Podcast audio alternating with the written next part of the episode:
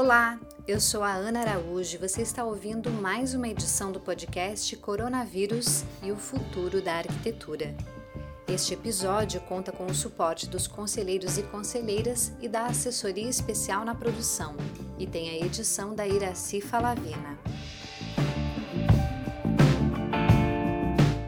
A Covid-19 vem mostrando a importância da arquitetura e da prática profissional em situações de emergência.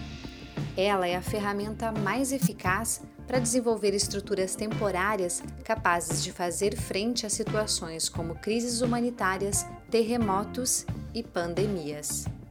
É com a arquitetura que podemos criar ambientes seguros para atender os infectados em instituições hospitalares e hospitais de campanha. Mais do que atender a uma demanda pontual, esse campo tende a se ampliar, considerando a mudança de paradigma que a pandemia impôs também para a arquitetura é o que pensam os convidados deste episódio.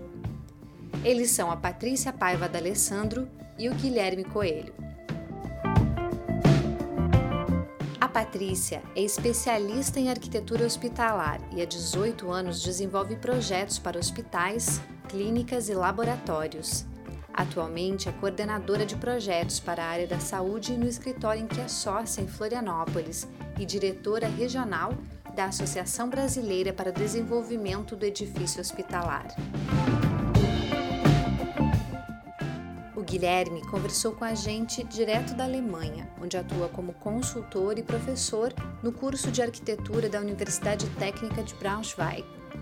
Especialista em planejamento projetos de estabelecimentos assistenciais de saúde com enfoque em edifícios hospitalares, ele é associado da Unidade de Inovação da ONG humanitária Médicos Sem Fronteiras e já prestou serviços em diversos países. Quem recebe os nossos convidados são os conselheiros do CAU Santa Catarina Everson Martins, que também é vice-presidente do conselho, e o Daniel Rodrigues da Silva, que faz parte da Comissão Especial de Assistência Técnica para a Habitação de Interesse Social, a CATIS. Vamos ouvir. Olá, eu sou o Daniel Rodrigues da Silva. Olá, eu sou o Everson Martins. Sejam bem-vindos, Patrícia e Guilherme. Obrigado, boa noite. Boa tarde. Obrigada, boa tarde. Bem, primeiro a gente gostaria de conhecer um pouco da experiência de cada um de vocês com arquitetura hospitalar e de emergência. Guilherme, como esta atividade entrou na sua vida? Eu comecei com arquitetura hospitalar no final da minha graduação. Eu por não ter a possibilidade. Na verdade, na época, eu achava que eu não ia trabalhar com arquitetura hospitalar na minha vida profissional. Então, eu falei, ó, já que eu estou na universidade, é a oportunidade de trabalhar com esse tema, né, já sabendo da sua complexidade. E aí, enfim, a vida seguiu. É, eu comecei é, com trabalho na questão da arquitetura é, hospitalar no Rio de Janeiro, num escritório chamado Arcos Arquitetura Hospitalar. Depois trabalhei na UFRJ, no Espaço Saúde, que era um, um grupo de pesquisa da pós-graduação. E de lá segui o caminho com Médicos Sem Fronteiras. Comecei a trabalhar com eles, me interessei muito com essa questão da arquitetura hospitalar, mais voltada para a questão da ajuda humanitária em áreas de conflito. E daí depois trabalhei com a Cruz Vermelha. E depois de 12 anos com, com Médicos Sem Fronteiras. Meu último trabalho com eles é, foi com o Departamento de Inovação do Médicos Sem Fronteiras, da, baseado na Suécia eu comecei a trabalhar com o setor privado, que é o que eu estou fazendo agora, com a consultoria para ministérios da saúde em, em diferentes países do, do, mundo. E, ao mesmo tempo, eu agora tô, tem três anos que eu dou aula na, na Faculdade de Arquitetura aqui de, de Braunschweig, é uma universidade técnica da Alemanha. Patrícia, a pandemia trouxe um desafio de arquitetura emergencial para você, correto? Pode contar um pouco para nós sobre essa, esse desafio? É, na verdade, assim, o que a gente viu como experiência na, na questão da pandemia, é, primeiro foi em relação aos nossos clientes, né? Que 80% dos nossos clientes são da área da saúde. E nós tivemos que é, auxiliar também, né, na questão dos projetos, porque eles estavam sendo é, elaborados, né, sem a pandemia, né? Então a gente teve que adaptar os nossos projetos é, junto com as equipes, né, para rever a questão de fluxos, é, de layout, como que a gente poderia adaptar isso. E também veio uma demanda, porque a gente tem especialidade também na área de laboratório, né? E então a gente foi meio que chamado de urgência para fazer um laboratório de análise molecular para PCR, né? Então a gente teve que concentrar nossas forças é, do, do, escritório bem no início da quarentena para fazer esse projeto de laboratório. É, inclusive fazer a obra, né, a execução. Então a gente conseguiu em 40 dias é, fazer isso com a equipe toda em home office, né? É, o meu sócio uh, em contato direto com o cliente, ele que ficou, porque né, nesse momento eu peguei o Covid, né? então eu acabei fazendo o projeto e tendo que ficar em isolamento, não podia sair de casa, né? Então ele fez toda a frente, a linha de frente com o cliente, com a obra. E mas foi uma experiência bem legal assim, porque a, eu percebi que a nossa equipe ela trabalhou muito bem em home office, a gente estava muito conectado. É, eu acho que para o serviço de arquitetura ele é o home office ele é eficiente. Claro que a gente sente muita falta de se reunir, de, de discutir layout, né, de, de é, definir fluxos e tudo, mas a gente viu que a tecnologia ajudou muito, né, esse momento.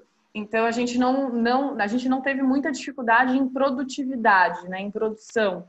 É, a gente só teve que se adaptar em como fazer essa comunicação mas graças a Deus deu tudo certo. Quais são os principais protocolos técnicos a serem observados nos projetos emergenciais?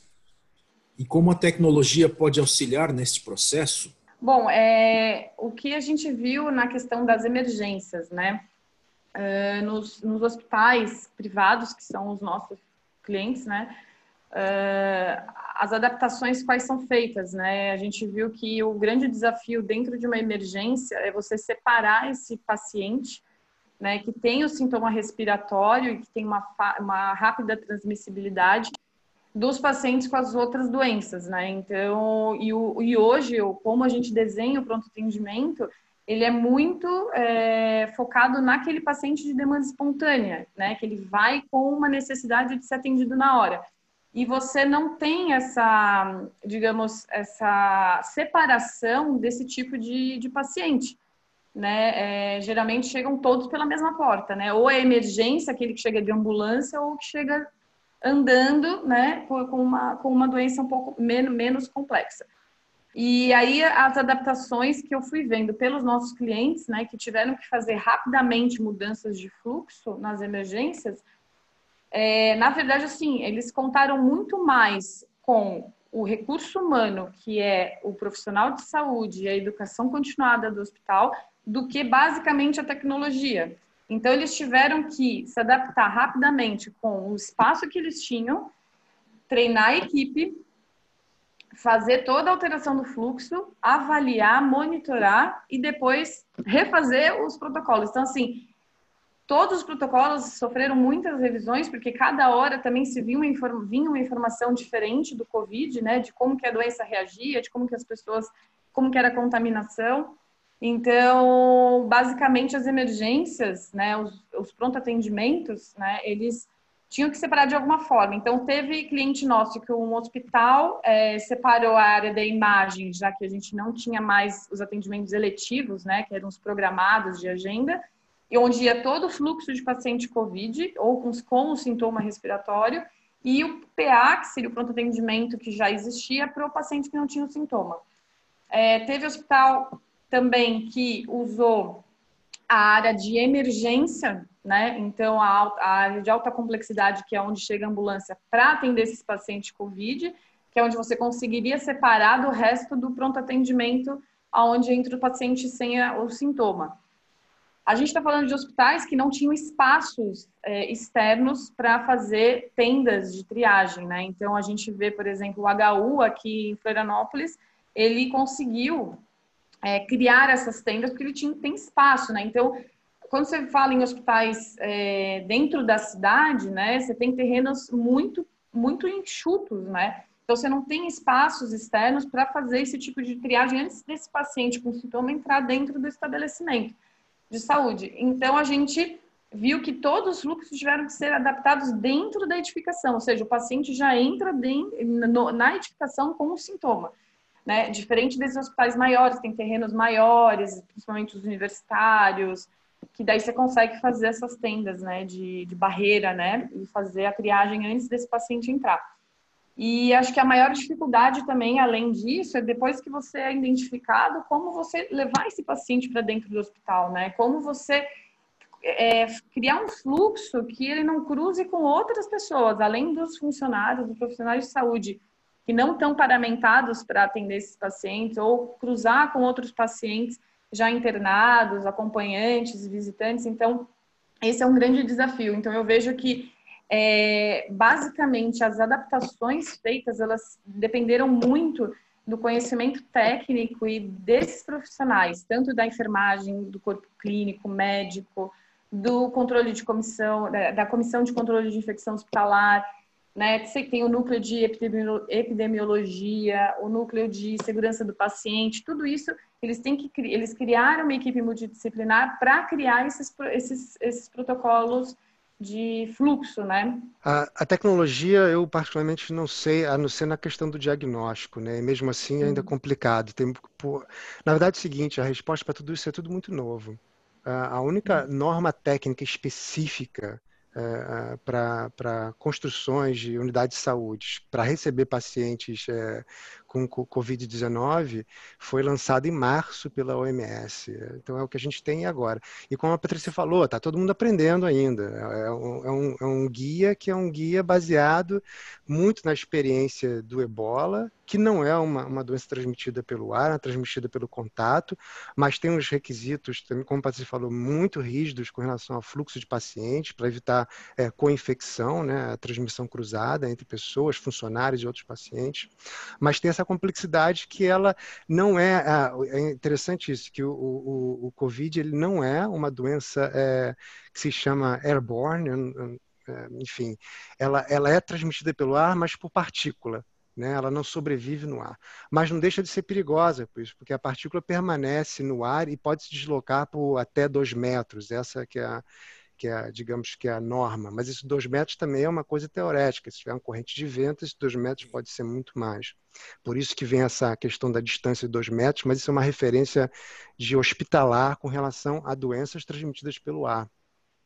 Então, o que a gente tem hoje de norma técnica é esses guias baseados nas emergências de ebola e cólera, que são unidades de tratamentos muito específicos para doenças contagiosas, né? ao mesmo tempo adicionado todo o conhecimento de prevenção de doenças transmitidas pelo ar, como tuberculose, por exemplo. Então é uma mistura, mas tudo muito novo, muito recente. Eu estou vendo que ainda está se aprendendo muito, né? A gente, no escritório, a gente entrou em contato, com, quer dizer, a OMS entrou em contato com a gente pedindo é, uma certa é, opinião, uma revisão, né? não foi uma revisão técnica, um peer review do, do, guia, e a gente tentando é, ajudar né, com a nossa experiência também, principalmente a experiência com Médicos Sem Fronteiras, com a Cruz Vermelha, de, de é, projetos de campanha, de emergência, como ajudar nesse caso. Para você ter ideia, por exemplo, é, os fluxos têm que ser muito específicos, né, muito definidos, e você vai ter basicamente três tipos de pacientes que vão ser é, recebidos, admitidos nessas unidades, né? desde o crítico até o que está, ele é positivo, não está apresentando nenhum sinal, gra, sinal é, é, sintoma grave, mas pode ser que se transforme, que evolua o quadro, desenvolva para uma coisa mais crítica, né? Mas aí, por exemplo, se você for pensar num país é, é de cultura islâmica, é, é, que seja mais rígida a questão da divisão entre homem e mulher, você vai ter que multiplicar isso por dois, não você só ter pelos casos, você também fluxos específicos para homem, fluxos específicos para pacientes masculinos e femininos. Então, acho que está tá se aprendendo muito com o processo. O, a, a, experiência da Patrícia, acho que é, que, é, que é muito interessante ver. O Brasil, acho que é, é é, ele tem um conhecimento tão grande na arquitetura hospitalar, eu sempre fico é, é, surpreso no bom sentido, surpreendido, né, assim, e orgulhoso de ver, pô, que legal o conhecimento aplicado. E um ponto que ela falou é, é, é, é muito importante, que é a questão da triagem. E por que a triagem é importante ser colocada fora do hospital? Porque na triagem você não sabe quem é positivo e quem, quem não é. Então, a ideia inicial é não misturar esses pacientes, evitar o máximo possível a possibilidade de contaminação de que está vindo com uma suspeita, né, que são os casos suspeitos, mas ainda não é confirmado. Então, é, é, essa, essa é, a arquitetura ela começa nessa recepção e, pra, e o ideal seria para evitar qualquer transmissão ou que a, a, transmissão chegue no hospital, que essa, essa, essa triagem seja feita realmente fora.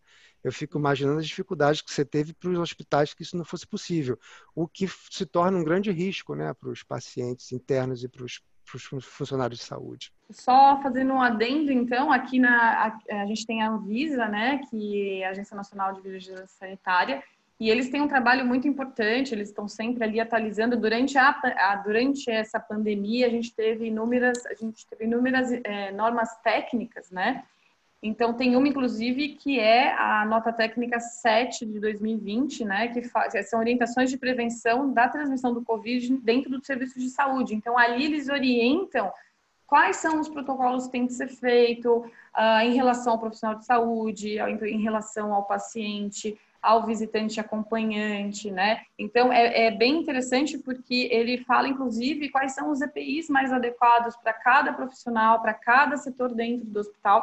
Então, isso ajudou muito na questão do, da, desse, desses protocolos clínicos, né, que os hospitais fizeram, fizeram para ter essa orientação, né? Porque era muito tudo muito empírico, com o que é, usaram né, a doença como uma doença respiratória, mas é, baseada em quê? Então, acho que essas notas técnicas da vigilância que foram ao longo desses dois, três últimos meses, eles auxiliaram muito na questão do tanto dos, dos projetos de reforma, dessas adaptações e dos novos projetos, né? Isso com certeza a gente vai projetar agora hospital muito diferente do que a gente projetava antes. É. Não só hospital, né? A gente está a, a, empresa que eu trabalho agora, na verdade, a gente está fazendo consultoria para o setor privado, para grandes empresas. É, sim, só você ter ideia, a gente conversou antes né, da gravação. É, com o Everson falou a questão da, da, segunda onda, né? Na Alemanha agora ontem é, é foram uma fábrica de produção de carne num, num estado aqui na Alemanha, é, eles estão com 1.300 funcionários positivos, não são suspeitos, positivos. Eles fecharam a fábrica, a cidade agora tá voltou a ficar mais com restrições. Então é uma coisa que não se esperava e é no setor privado, né? Então realmente assim áreas de trabalho para voltar a fomentar a economia tem esse risco, realmente. Então, a gente está agora é, fazendo questões, por exemplo, Patrícia, lá, a gente está até discutindo, tem um cliente nosso, que é uma, uma das maiores empresas de, de manufatura de, de cana no, Mex, no México, e eles têm um andar inteiro com 150 funcionários que não tem janela. E aí, o que, que faz com esse sistema de ventilação? Que agora a gente sabe que o ar-condicionado é um grande disseminador de partículas, né? Então, imagina que estamos nós quatro no ambiente. Eu dou uma tossida, o ar-condicionado vai extrair essas partículas. O filtro do ar-condicionado é um jogar. filtro para poeira, não é um filtro EPA, né? De, de, é de partículas, de micropartículas.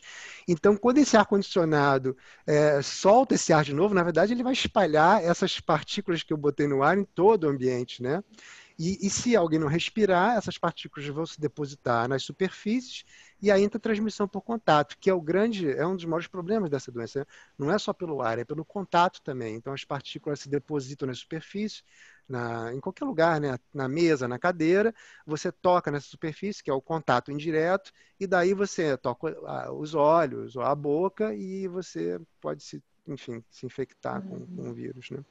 Então, o mercado privado de empresas, eles estão também.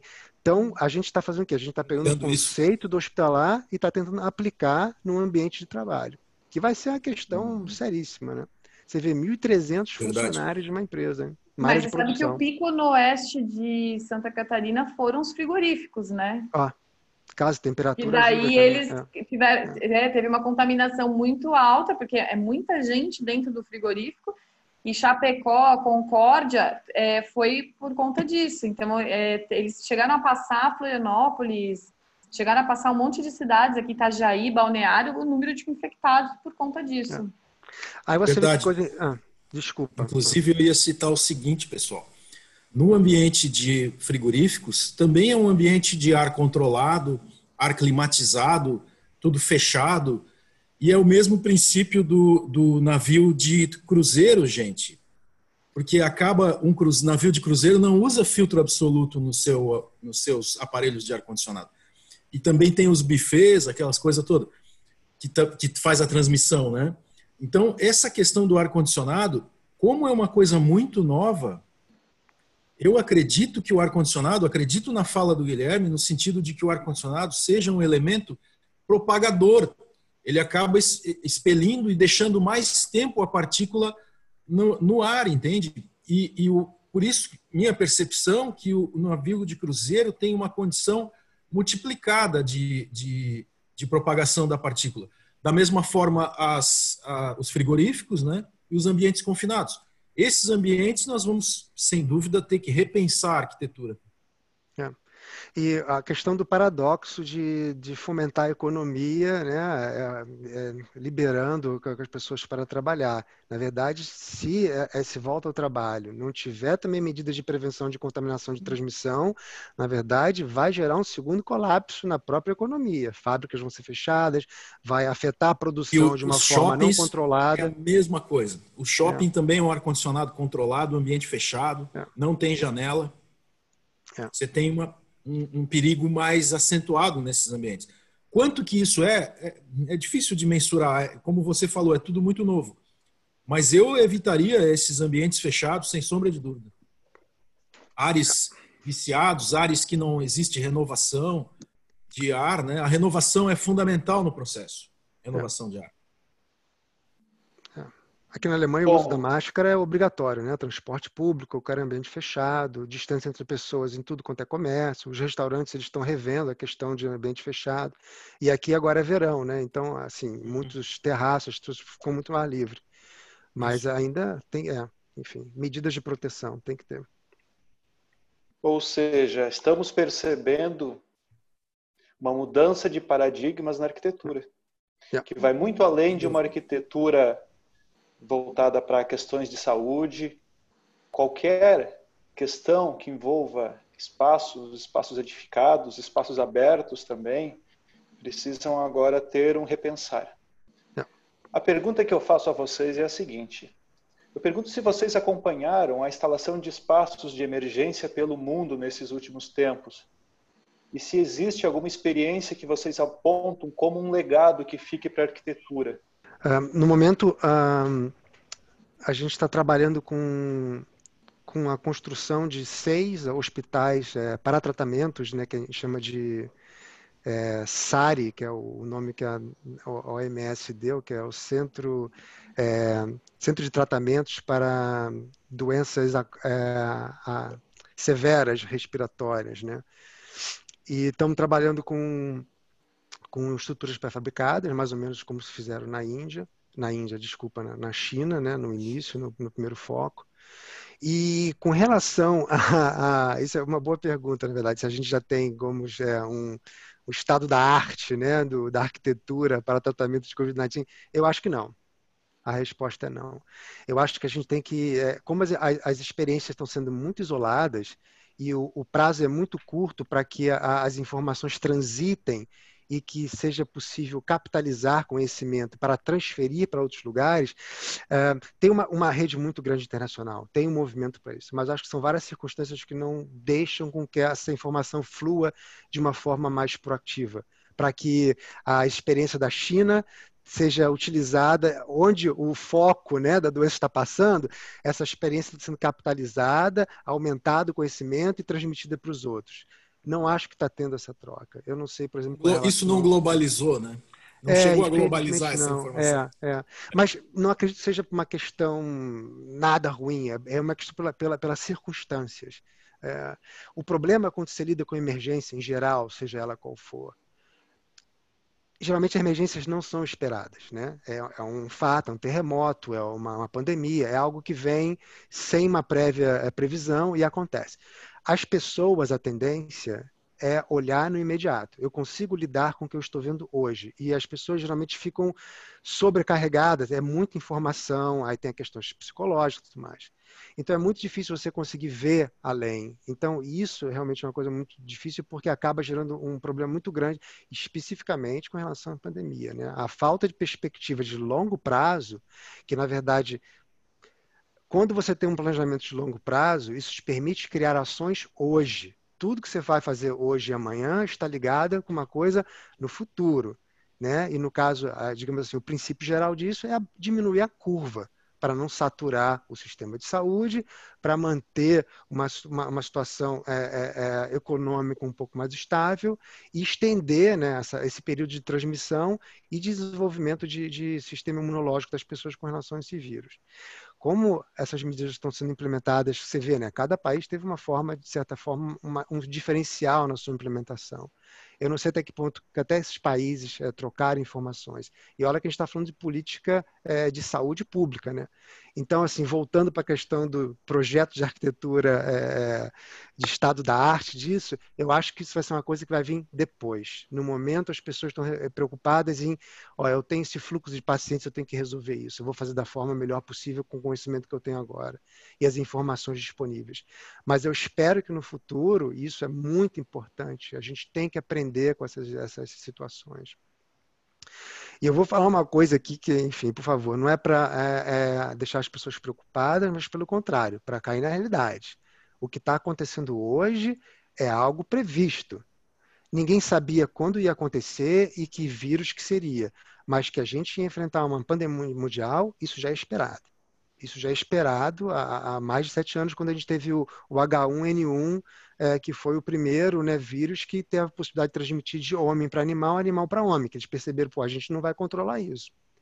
E esse vírus ainda é um vírus que tem uma taxa de mortalidade pequena com relação a muitos outros. Então, é, o que você falou no começo é uma mudança de paradigma, sim, a gente vai ter consequências dessa pandemia que vão ficar permanente, uso de máscara, higiene da mão, evitar contato de aperto de mão. A gente vai ter consequências para isso que vão ficar. Transportes aéreos, isso vai ficar.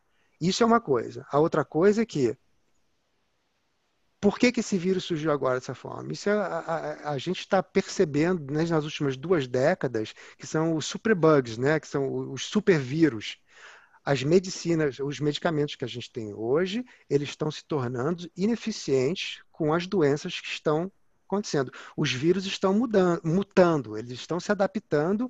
A, nós criamos é, remédios para combater eles.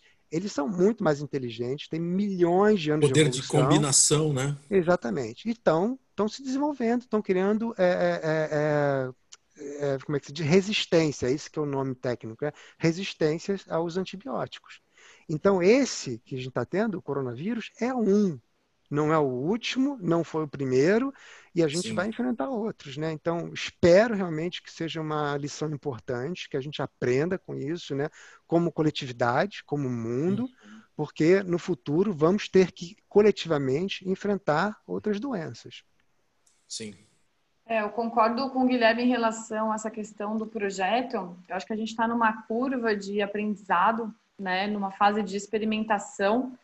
Então, tudo é muito novo, né? É, a gente é, uma hora ou segue a OMS ou segue outra linha e a gente não sabe direito. Esses dias eu vi uma notícia que a máscara não pode ser usada durante atividade física e fala assim, caramba, mas vai tudo contra o que a gente está fazendo.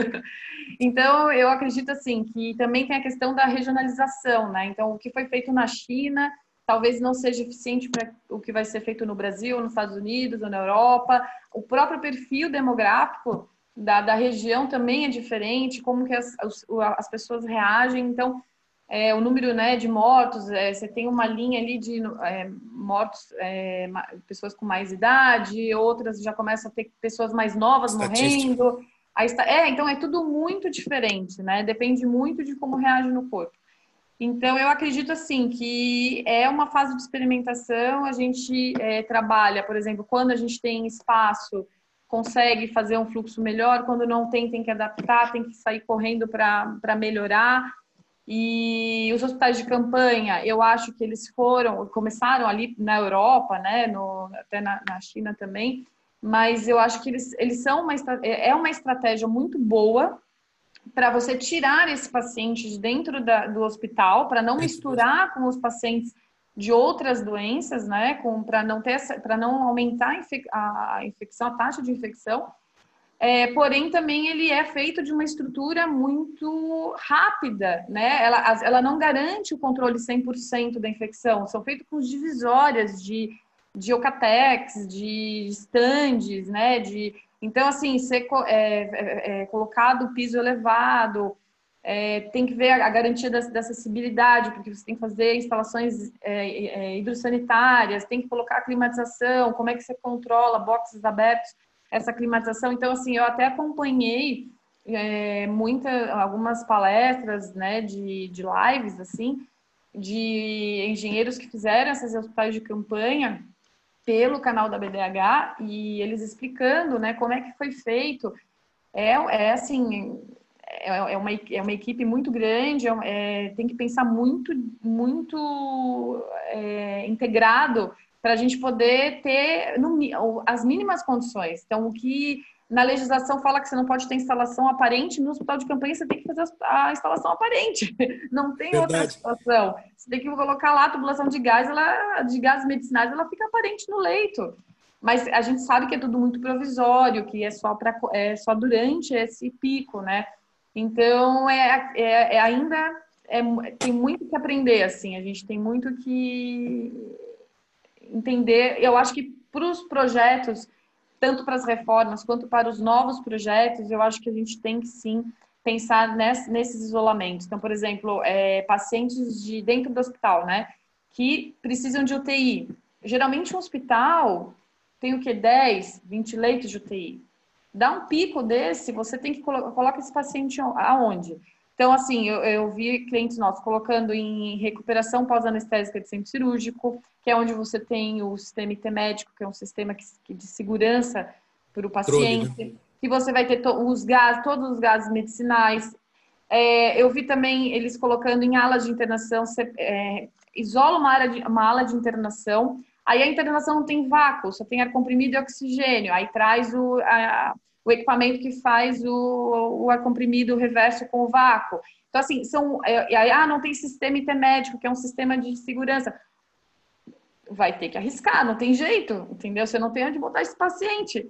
Traz o ventilador. Então, assim, é, é uma correria, uma adaptação, assim, muito grande de uma, de uma, uma infraestrutura muito complexa para um paciente muito debilitado e você não tem escolha né?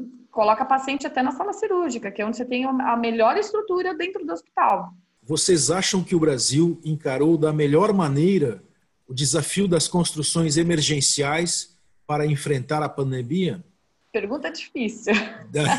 acho que eu, eu não posso é, responder não é difícil, não. Ela, é, ela é Olha, flagrante. Eu vi cases muito bons. É, é, não sei se vocês acompanharam ali no. Acho que é, é, uma empresa aqui de Santa Catarina até, que fez com o hospital, junto com o Albert Einstein em São Paulo. É, eu, se não me engano, é do M. Boi Mirim, é, o hospital. Eles fizeram um anexo para fazer esse atendimento de pacientes de Covid foi, foi muito rápido e o que eles fizeram foi muito legal. Eles fizeram em Porto Alegre também, com uma parceria junto com Moinhos de Vento. Uh, em relação aos hospitais de campanha, eu, assim, foi o que eu falei antes, em relação às estruturas, é tudo muito adaptado para poder é, ir com o menor custo, né, tentar o menor custo possível dentro dessas áreas de estádio, é, de é, que são áreas mais vazias de, de espaços de eventos, para poder adaptar e não precisar é, ter que construir, né? Senão a gente ia demorar muito. Construir, a gente sabe que a morosidade em relação à questão de aprovações é gigante. Então, se a gente tivesse que esperar aprovar é, Corpo de Bombeiros, Prefeitura, Vigilância Sanitária, a gente ia demorar muito tempo. Né? Então, acho que isso, isso, isso ajudou bastante. Eu não vou entrar no mérito de se ele é certo ou não, ou se foi feito da, da melhor maneira. Mas eu acho que alguma coisa tinha que ser feita. Então, é, dentro da, da, do, do setor privado, né, é, a decisão é do, é do, do empreendedor, mas dentro da, dessa área que eu acho que o que a gente sofre mais é o SUS, né? Eu acho que ajudou bastante a abrir esses novos leitos. Infelizmente, eu não tenho nenhuma informação sobre como está sendo a resposta no Brasil. Eu só tive contato com a Fiocruz, que desenvolveu um projeto também, um hospital de campanha, mas eu não tive acesso às plantas para poder ter mais informação para responder a tua pergunta. Desculpa.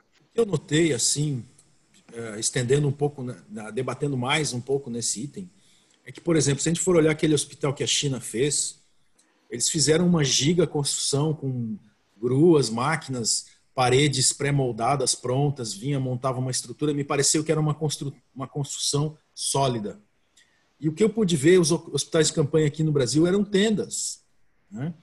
Então vejo assim que aí o que a Patrícia falou tem toda a lógica. Você não vai conseguir fazer um controle de ar-condicionado, você não vai conseguir fazer um. Como é que você vai isolar o piso do, do chão de barro, como a gente viu ali nos hospitais que foram feitos dentro de estádios? É um chão de barro, né? Tem ali grama. Né? Você está num, num, ambiente uh, né, que não, não é totalmente diverso a um ambiente hospitalar, né? Então esses casos aí eu vejo assim que que talvez houve, uh, vamos dizer assim, um, um, uma corrida a resolver o problema de uma maneira ah, que não foi interessante que acabou sendo utilizada para outras finalidades, para outras condições. Por exemplo, no caso do Rio de Janeiro, ali é um absurdo o que aconteceu. Tem cinco hospitais que foram contratados, não foram entregues. Um está entregue e é uma tenda. Né? Então, o, o, dinheiro público talvez tenha sido mal aplicado nesse caso. Eu não posso avaliar de maneira precisa como você, Guilherme, porque eu também não vi as plantas. Mas esse, esse fato é tão gritante que a gente vê nas imagens que a gente viu na China, também não viu o projeto da China, mas você via gruas, você via equipamentos, grandes paredes, módulos sendo instalados. E nós aqui trabalhando com tendas, como se fosse um hospital de campanha militar, né? Então, essa é para mim foi, foi uma diferença absurdamente gritante, um, um, um grande canyon assim entre uma, um, o que a gente viu na China e o que a gente fez no Brasil. Além do fato de, de, de tudo estar tá sendo contratado de maneira emergencial, sem licitação, o que permitiria, por exemplo, situações uh, duvidosas. Né? Então, esse, para mim, é um problema para o Brasil, é um problema que o Brasil deveria abordar de uma maneira mais ética, mais objetiva, mais direta, né? e não dessa forma escondida e, e contratos que deveriam ser cumpridos não foram cumpridos. Isso, para mim, é um problema para o Brasil. A gente percebe e até assiste no noticiário, vez que outra, alguma reportagem falando de obras que ficam, que estão inacabadas, que não foram entregues, muitos deles hospitais que não foram entregues por diversas cidades do país. Me parece que essa seria uma oportunidade, mesmo com a questão emergencial, mas de se investir em espaços que já estavam startados, mas não estavam conclusos e também não estavam equipados à, à necessidade específica. É, não sei dizer exatamente o quanto essa possibilidade foi de fato é, executada no país, mas seria realmente uma oportunidade de promover é, a conclusão e, e, e, a finalização, né, ou, endereçar determinada obra, mesmo que inicialmente não fosse um hospital, mas para esse fim. É, e aí traz uma possibilidade de, inclusive, uma salubridade maior, né? se não está embaixo, se não está dentro de um campo de futebol ou algo similar, né? É, nessa fala, realmente, continuando, a questão é, dos hospitais, então, eu pergunto a vocês o seguinte: bom, vários, vários estados aqui optaram realmente optaram pela construção é, de hospitais de campanha. Quando essa crise passar, o que, que vai acontecer? O que, que a gente vai fazer com esses hospitais? Será que a gente vai apenas desmontar? Será que a gente vai vender os materiais? Vai vender é, é, alguns insumos? Será que isso ser, é, pode ser encaminhado, repassado ao SUS? o que, que seria a melhor solução para essas instalações que inicialmente seriam provisórias, mas nem sei se são tão é, temporais assim, provisórias assim, ao ponto de talvez se estenderem um pouco mais, né, é, a sua vida, é, o seu uso, né? O que que a gente faz com isso agora, gente? Olha, eu é acredito que é, eu acredito que assim é, o estádio ele precisa voltar a ser estádio, né? Os centros de eventos precisam voltar a ser centros de eventos. Então, de qualquer forma, vai ter que ser desmontado. Você não pode ter uma estrutura hospitalar da forma como ela foi construída temporariamente, né? Então, eu acredito que assim o que, que você tem de, de, de valor, os equipamentos, né? O mobiliário. Então, assim, que seja usado é, para um retrofit né, do, dos hospitais do SUS, né, que os, muitos ventiladores, por exemplo, é, ficam dentro do hospital quebrado e eles nem consertam, fica ali quebrado. Então, assim, que, ou que sejam trocados ou que sejam consertados, mas que sejam todos disponibilizados, que, que se tenha uma verba também para reforma, para aumento de leito de UTI, porque eu acho que essa foi uma experiência muito é, forte em relação a isso, da, da, deficiência dos leitos de UTI, ou da, do, ou, ou da está se discutindo também na questão da, da, da, revisão da RDC 50, que é a, a resolução que a gente usa para projetos de arquitetura em estabelecimento de saúde, é, de você ter a semi-intensiva. Hoje ela não é regulamentada na RDC 50, mas você pode ter é, está sendo revisada a RDC 50 para que se tenha uma UTI, só que uma semi-UTI onde você não tem um paciente tão grave, mas que ele tenha todos os cuidados de uma UTI. Então, esses respiradores poderiam ir para uma ala de internação, por exemplo, e transformar essas internações em semi-UTI. Né? Então, eu acho que assim, é, tudo que foi comprado, é, até os recursos humanos também, eles podem ser disponibilizados às pessoas né, para o SUS, é que falta tanto. É, às vezes tem hospitais que não tem médico, não tem enfermagem, não tem técnico, então, acho que, eu acho que sim, tem que ser é, alocado para o SUS, sem dúvida nenhuma. É, eu concordo muito com você, é, Everson, é, com o princípio, né? Se você tem uma estrutura, é, se você tem algum dinheiro para investir na área da saúde, melhore o que existe. Né? E no caso das obras não terminadas, claro que seria um ótimo investimento a médio e longo prazo, né? com uma consequência a longo prazo. Eu só não sei, teria um, só um fator complicante aí, que é o, o tempo, né? É o tempo para que essa unidade de saúde seja reabilitada e se torne operacional. É, então, isso é uma coisa para se, se relevar realmente. Com relação ao, ao reuso ou à reutilização, é, desses unidades depende do tipo, né? Se for, como você falou, num estádio, não, o estádio tem que voltar a ser um estádio, né? Esses materiais vão ser relocados, desmontados em outro lugar. Agora, as unidades é, é, independentes, que são realmente é, complexos, é, independentes, funcionais por si só, que devem ter sua própria rede de esgoto, energia, enfim, né? Que funcionam independentemente e não são conectados a uma estrutura existente, como uma escola ou um estádio, essas podem virar um posto de saúde. Isso é a questão, uma arquiteta como a Patrícia faria um projeto de readaptação ao inverso do que ela está fazendo agora, para transformar isso no centro de saúde, no posto de saúde, no hospital. Isso seria super possível. Agora, tem que ver, esse, esse, essa nova unidade, ela faz parte do, do, do sistema de saúde, no, na, no, que diz respeito à, à, referência né, das unidades, ela se encaixa, ela funciona ali para ajudar o sistema de saúde a funcionar melhor. Aí volta aqui a minha questão inicial, o planejamento é muito importante. O problema é que nesse momento eu não vejo as pessoas com tempo e com essa perspectiva a longo prazo. E, e não dá para julgar, né? As pessoas estão fazendo o melhor que podem fazer, enfim dentro das circunstâncias, mas o ideal seria ter um planejamento. E esse planejamento, na verdade, ele é uma pena que ele não é colocado em prática, porque ele não só pode otimizar o teu investimento na emergência, fazendo que esse investimento financeiro ele tenha um, uma repercussão a longo prazo, que ele se transforme em algo mais, ao mesmo tempo que você pode ter uma estratégia que, no primeiro momento, na verdade, o, o investimento seria melhorar as unidades existentes, porque essa vai ser a primeira entrada dos pacientes. Eu falo não no Brasil agora nesse momento, né? Mas se for feito antes. A pandemia está chegando. O que a gente faz? Vamos preparar nossos hospitais, porque a equipe está lá, o conhecimento técnico está lá e temos alguns leitos. O segunda etapa, readaptar parte do hospital para aumentar a capacidade técnica de absorver que o pico de paciente vai crescer a, o melhor seria você tentar é, é, suprir a tua necessidade de, de, atendimento a paciente no período maior possível com o que existe, para quê? Que dá tempo de você planejar melhor o futuro, quando você vai ter esse pico em que o hospital não tem mais capacidade de absorver, mesmo com as modificações. Esse planejamento é um planejamento muito importante, mas que a gente sabe que, infelizmente, não foi feito em vários países. Né? Não, não quero defender o Brasil, mas é, é também não, não, não está sozinho nesse aspecto. Como eu falei inicialmente, as pessoas, geralmente, nas emergências, elas não conseguem vislumbrar um, um, futuro mais próximo e elas ficam simplesmente reativas, elas ficam reagindo ao que está acontecendo hoje, né? E é o que a gente vê. E aí criar uma, uma, uma lógica de otimizar é, esse investimento se torna muito difícil. Como vocês veem a possibilidade de concurso público para a elaboração de um conjunto de espaços emergenciais?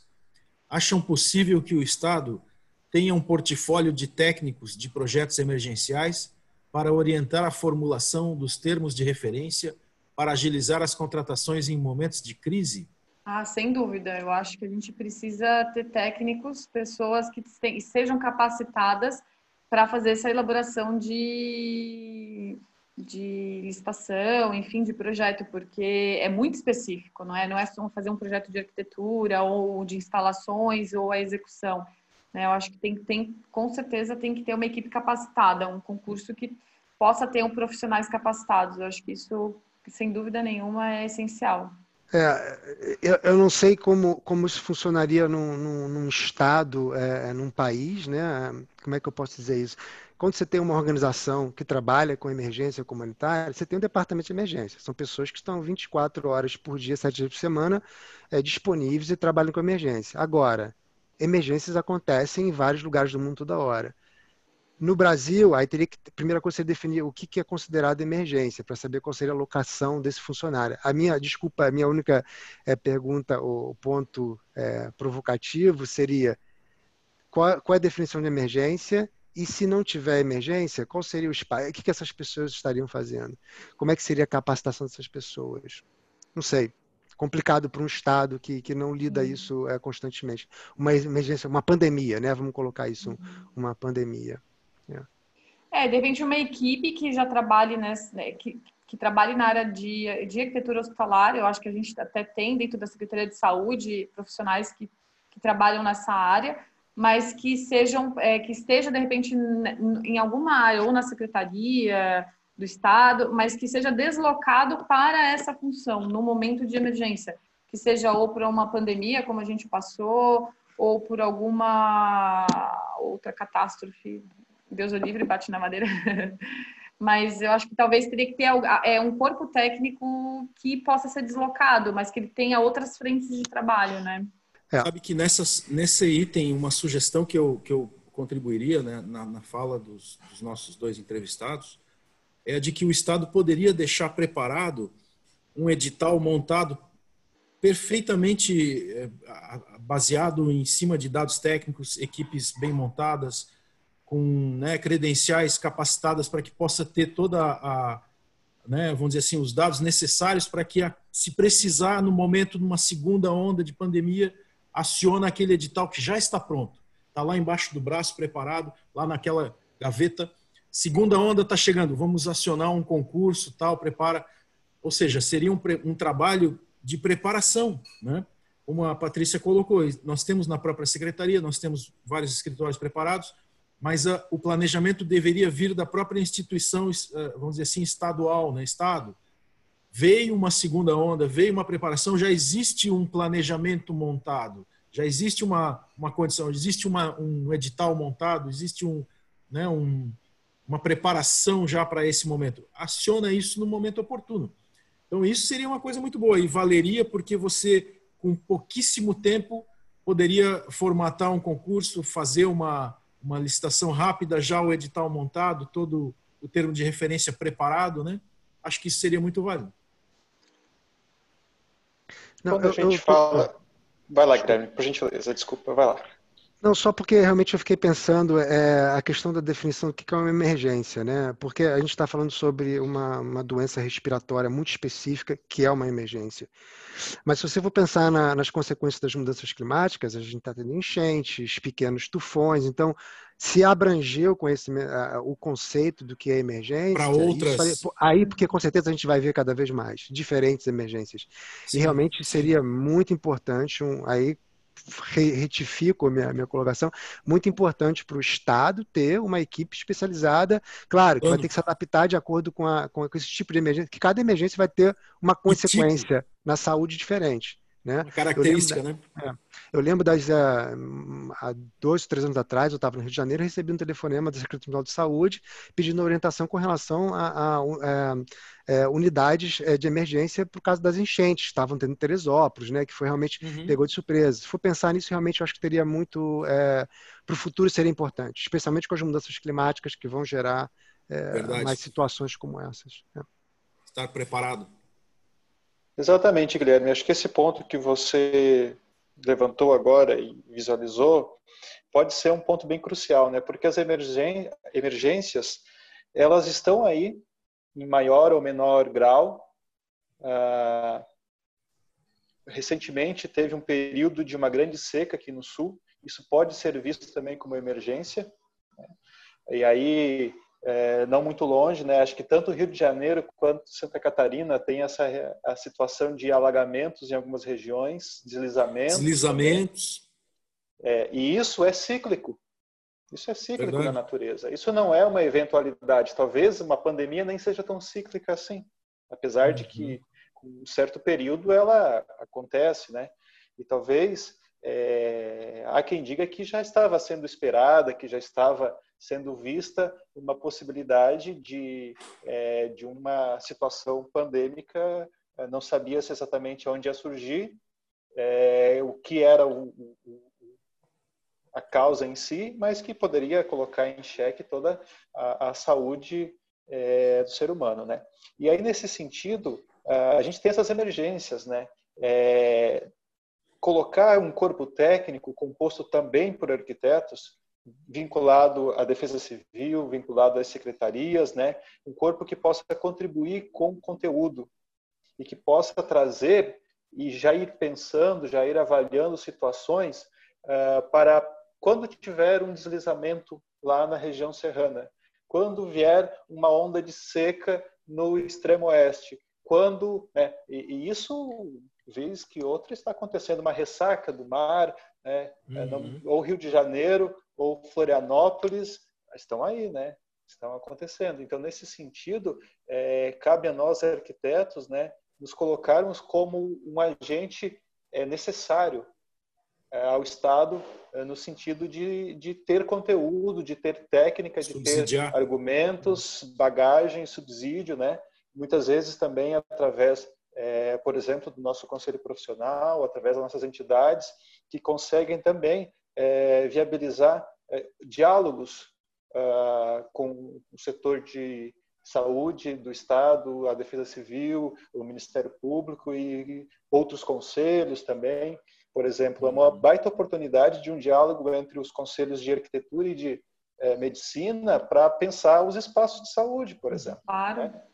É, né? então, as oportunidades estão caminhando com as, é, as emergências, vamos dizer assim. É, nesse sentido, estamos temos que nos colocar disponíveis nessas, nesses momentos, né? Meus amigos, o papo está ótimo, hein? Que assunto interessante. Mais alguma consideração dos colegas? O que gostariam de fazer mais alguma fala final? Porque o nosso programa, infelizmente, está chegando ao fim. É, mas deixo novamente aberto caso queiram fazer uma última colocação. É bom, eu quero agradecer a oportunidade de estar aqui discutindo esses temas que eu adoro, na verdade, é, é o que eu mais gosto de, do meu trabalho, é arquitetura hospitalar, eu trabalho desde que me formei também na, na área, e eu sempre gosto de discutir e, e ouvir a opinião de todo mundo, as experiências de fora, o Guilherme que está na Alemanha, acho que é, isso é muito é, enriquecedor, né? A experiência de cada um, o Daniel também, né, que trabalha na área. acho bem bacana. Eu adoro essas discussões e estando na BDH, não sei se vocês conhecem, também a gente acaba trazendo muito desses temas é, pra, de conhecimento técnico, científico, então eu, eu adoro mesmo esses encontros. E agradecer a oportunidade. É, eu também queria agradecer é, é muito ao Cal, a Daniela, mande um abraço para Daniela também. Enfim, o trabalho de vocês realmente é, fantástico. É bom ver que tem coisa boa acontecendo no meio de, de tanto, tanto problema, tanta desgraça, né? Que não é tudo assim, né? E realmente esse espaço, acho que é um espaço importante. Fico muito feliz de ter a oportunidade também de, dividir minha experiência. Espero que tenha ajudado a, a botar é, perguntas na cabeça e de repente ajudar em algumas coisas para o futuro aí. Enfim, um prazer mesmo. Obrigado pela oportunidade. É todos vocês. É. Vou então agradecer, agradeço aí ao bate-papo, profissionais tão gabaritados como a Patrícia, como o Guilherme, né? Muito obrigado. Obrigado, companheiro Everson, colega também no conselho. Foi um prazer aqui poder ter conversado com vocês e debater também da área de arquitetura hospitalar, também atuo bastante na área. Foi especial esse momento.